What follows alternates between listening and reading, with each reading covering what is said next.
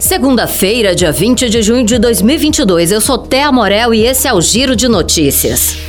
O Ministério da Saúde deve liberar a quarta dose da vacina contra a Covid-19 para toda a população brasileira acima de 18 anos.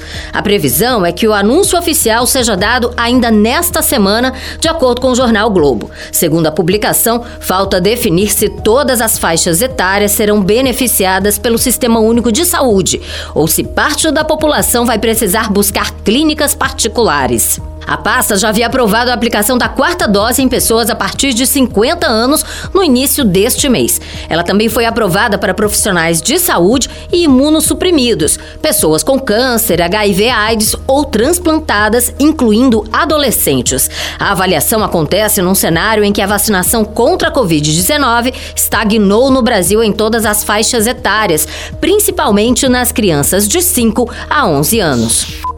Um casal denunciado pelo Ministério Público do Ceará por matar e ocultar o corpo de um bebê porque não aceitava a gestação deve ser ouvido em audiência de instrução no próximo dia 4 de julho. Jamile Rolim da Silva e o pastor Antônio José Cardoso Cunha foram acusados pelo crime no fim de 2021. O casal mantinha um relacionamento extraconjugal e tentou abortar o feto. Aos oito meses de gestação, Jamile tomou remédio com propriedades abortivas e a criança foi expelida precocemente, mas ainda com vida.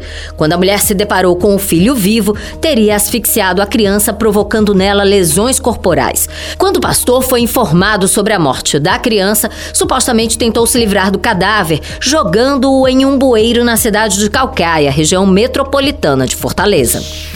Quem possui conta ativa ou inativa no Fundo de Garantia por Tempo de Serviço, FGTS, deve receber até 31 de agosto a distribuição do lucro bilionário sobre o saldo global do fundo em 2021.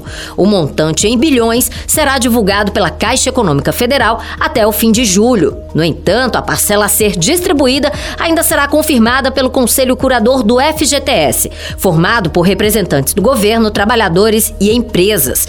No ano passado, 90 36% sobre o lucro líquido de 2020 ficaram com os trabalhadores, no montante de 8 bilhões e 100 milhões de reais. O saldo total foi de 8 bilhões e 500 milhões de reais. O Giro de Notícias é uma produção de Igor Silveira com sonoplastia de André do Vale.